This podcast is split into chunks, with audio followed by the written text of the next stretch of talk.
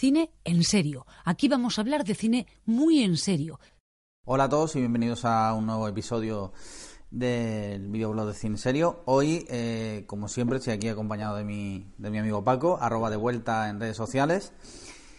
Buenas tardes. Buenas tardes. Y, y yo soy Alejandro, Alex Liam en redes sociales. Y hoy continuamos con nuestra saga de Marvel, que estamos haciendo un capítulo semanal hasta el estreno de... Vamos un poco atrasado porque estuve... porque- Está un poco acatarrado hace una semana y... Bueno, pero Así bueno, va- publicaremos todo- más de una a la semana Claro. durante un par de semanas para ponernos al día. Entonces, sobre todo, perdón por el retraso. Y, y hoy continuamos con Capitán América, el primer Vengador, Vengador. que fue año 2011. Entonces... Y fue la presentación oficial de, de, bueno, del amigo Capitán América, también llamado Steve, Rogers. Steve Rogers. Y en esta ocasión eh, la historia se traslada al pasado para contarnos pues cómo reclutan a este a este hombre, a este soldado un poco escuchimizado y lo convierten en una máquina de guerra prácticamente. Claro, aquí la cosa surge de que el personaje de América es un personaje que, que nace en, los años 40, durante la Segunda Guerra Mundial, principalmente como una herramienta de propaganda, es decir, una, una manera de eh, darles a los soldados que iban a la Segunda Guerra Mundial, eh, a los soldados americanos obviamente, eh, pues digamos darles un entretenimiento y darles un algo que, que leer por un lado y por otro y por otro lado pues eh, una, especie- una clara exaltación patriótica pues en el resto de, gente que, leyese estos eh, estos cómics de hecho la primera portada de, Capitán América es, el propio Capitán América dándole un puñetazo en la mandíbula a Hitler eh, que, aquí en la película hay un momento que, que, ha- que hacen una pequeña broma porque le, le da un puñetazo a un personaje que hace de Hitler. Eh, en esta ocasión, bueno, pues podemos decir que como presentación del personaje, quizás, eh, y ya entramos de lleno en lo que es la película, quizás eh, yo creo que lo que menos gustó en general fue que mm, tarda mucho, o sea, la parte de presentación Sí, es demasiado larga y luego la parte de acción eh, quizás se queda algo corta. ¿no? Claro, es una, es una, peli- es una película. Bueno, viene dirigida por un señor que se llama Joe Johnston, que, que, bueno, su primera película fue Cariño encogido a los niños.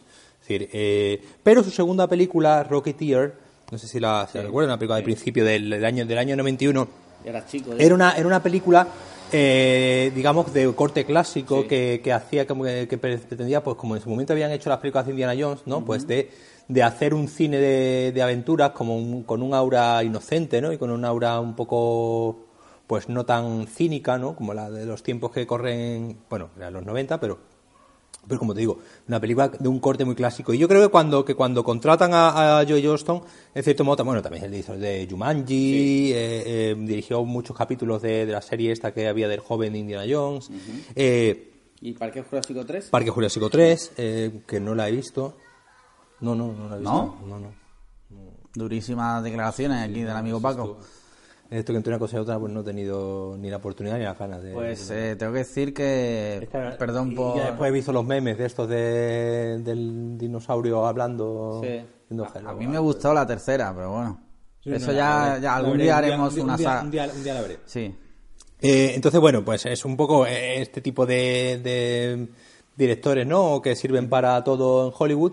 Pero como te digo, eh, eh, yo creo que probablemente eh, eh, esta película de Rocketeer del año 91 fue la que fue la que un poco probablemente le diese ese punto a Marvel para darle a él esta película y que hiciese eso, una película con, una- con un corte mucho más clásico, mucho más inocente, ¿no? Que, que otras películas. Claro, veníamos de la de Iron Man y del personaje de Tony Stark con este cinismo y, claro, con el canallita y sarcasmo o de Thor con tanto declamación, ¿no? Y tanto Shakespeare, pues aquí pues era contar la historia de un chavalito de la calle y con, con eso, con un tono más bien inocentón, que al final le sienta bastante bien, porque una vez que ves la- las, peli- las tres películas ¿no? que tenemos de Capitán América, digamos, en perspectiva, pues queda muy bien ver viendo cómo se ve, cómo, cómo, han, cómo han trabajado la evolución del, del personaje. Yo tengo que decir que a nivel de escenografía me encantó, porque es verdad que quizá es precisamente cogieron a este director porque Rocketeer era muy rollo de la América de, de esa época y, y yo creo que la película a nivel de escenografía es muy muy fiel o por lo menos a la idea que nos han vendido, Mm. porque yo no he vivido esa época, pero bueno, por lo que he visto, Sí, es un poco, es un poco lo que lo que el cine te ha presentado siempre Sí. de cuando van a la exposición, ¿no? Esta Sí, de, es decir, es esa, ima- esa imagen de, de, de cine de bigger than life, ¿no? Sí, de los sí, años sí. 40 y 50. Y en ese sentido me, me gustó mucho y luego yo tengo que decir que a mí la peli, mm, me, ya te digo, me, me pareció que como presentación de personaje, quizá un poquito larga esa parte, pero, pero me gustó mucho porque te cuenta la historia desde el principio. Y yo creo que es la primera vez eh, en Marvel, ¿no? Desde que empiezan con la saga, en que nos cuentan eh, eh, desde el principio, porque Tony Stark lo conocemos ya y a Thor también, cuando empiezan sus películas y sus tramas empiezan ya, digamos, como del tirón, ¿no? Y aquí nos cuentan, pues, desde que él quiere entrar en la, que él quiere ser eh, soldado, pero tiene un cuerpo no muy para la guerra y tal, no, no muy normativo. Y, y me pareció que era incluso bonita. Claro. Eh, ¿Qué es eso? Yo creo que la película juega un poco con, con ser ese puntito camp, ¿no? Ese puntito eh, naif. Bueno, eh, y de hecho luego los personajes, pues en este caso yo creo que Chris Evans está elegido, no sé si, vamos, desde luego fue un acierto total en el nivel de casting, porque yo creo que va como anillo al dedo, tanto físicamente como incluso la personalidad del propio actor, pega mucho con esa ingenuidad que tiene el capitán, que no deja de ser como un eterno adolescente prácticamente. Y, y luego, pues, Sebastián Stan, que hace de Boogie, que yo creo que hay, no sé si has visto en internet, hay muchos memes de... de bromance, ¿no? Sí, y, y ya no tanto bromance, sino ya romance, sin el bro. Sí, sí, sí. Y sobre todo también Hailey Atwell, que hace Hailey Atwell, que, que después tuvo una, Una serie. serie. con dos temporadas. La primera estaba bien, la segunda temporada ya la cancelaron Yo porque que no daba... la serie de Marvel... sí, sabemos ya que... eh, yo lo siento, pero no.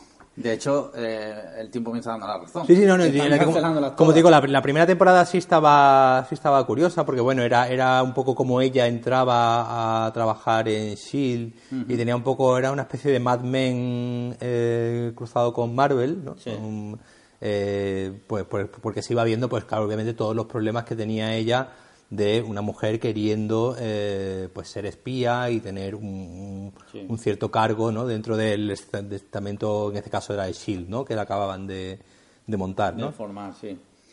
Y luego, pues el villano que es Hugo Webbing, que es, es un señor que yo creo que normalmente lo hace bastante bien. Sí, claro, Hugo, Hugo Webbing lo que tiene es la voz. Sí. Eh, o sea, tiene que, cosa que en el doblaje pues, pues se pierde. Pues claro, todos los- mm, si tú recuerdas Sí. el personaje de Hugo Webbing, entre el de la máscara de V de Vendetta, no Sí. se le veía la cara, eh, eh, y el señor Smith de, de Matrix, ¿no? O- en, El Señor de los Anillos. el Señor de los Anillos era uno, era uno de los, eh, de los elfos también, es decir, que él siempre sale... No sabemos cómo es Hugo Webbing de En persona normal. Sí, sí, sí. Entonces, eh, ¿cómo te, ¿qué te parece a ti en A mí general? Me parece, me parece una película de, de aventuras bastante digna. Sí. Es decir, una- estábamos eh, todavía en ese momento en el que, en el que Marvel estaba todavía eh, picando de muchos sitios, todavía no había una, una fórmula, porque sí es verdad que cada película, eh, pues ellos estaban intentando que fuese muy diferente a la anterior, pues hemos tenido ya los Iron Man, Hulk y, y Thor, y en ese sentido, pues, dieron lo que prometía y sobre todo ponían lo- los cimientos para lo que vendría justo a continuación, que era lo que eran los Vengadores. Digamos, esta, recordemos que la escena post créditos ¿no? de, de esta película era que, bueno, la primera terminaba con, con el Steve Rogers eh, estrellando el, el, el avión que tenía unas bombas eh, con, en el Ártico. Sí. y pues en la escena post crédito pues era de que lo, lo- no de hecho la película empezaba con que lo encontraban a él la película empezaba con que lo encontraban a él congelado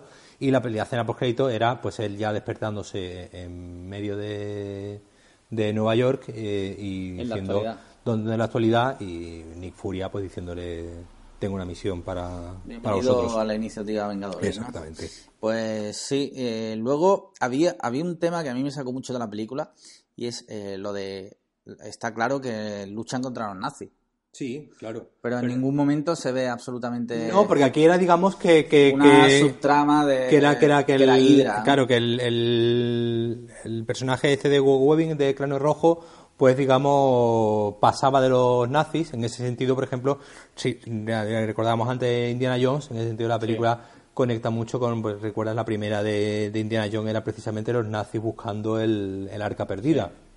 Y aquí, pues en vez de buscar el arca perdida, lo que están buscando es el tercer acto, ese cubo azul que tendrá también relevancia en la siguiente película de Los Vengadores. Y ya vemos cómo eh, van balanceando el, el, el Hydra, ¿no? que, que ya veremos también que seguirá teniendo relevancia en el resto de películas, que aquí lo que deja de ser como una especie de facción que se cinde de...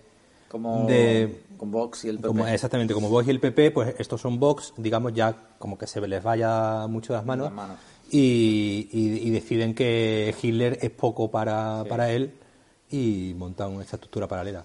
Sí, sí, pero lo que te quiero decir es que, es verdad, sí, y Hydra está muy bien y tal, pero no sé, me faltó como un poco más de ambientación en ese sentido, ¿sabes? No sé, una plástica, algo, no mm, sé, no que... Pero a eh, nivel histórico, ¿no? Claro, aquí, aquí, lo, aquí la, la, película, la gracia que lo que hace es que juega precisamente con este origen que yo te había comentado al principio del personaje de Capitán América. Aquí en la película a él lo ponen a, a, dar eh, como fiestas, ¿no? Y, lo ponen a dar, eh, hacer teatrillos en vez de mandarlo a, misiones.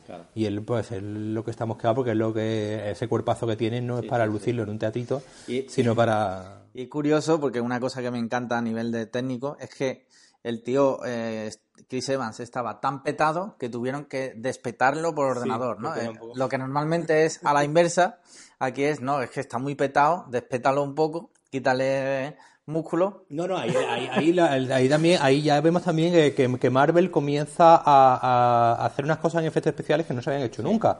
Eh, ahora ya estamos acostumbrados y, comentábamos antes, ¿no? El tráiler de Capitana Marvel con Samuel L. Jackson con, con 30 años menos y, se va a pegarse toda la película.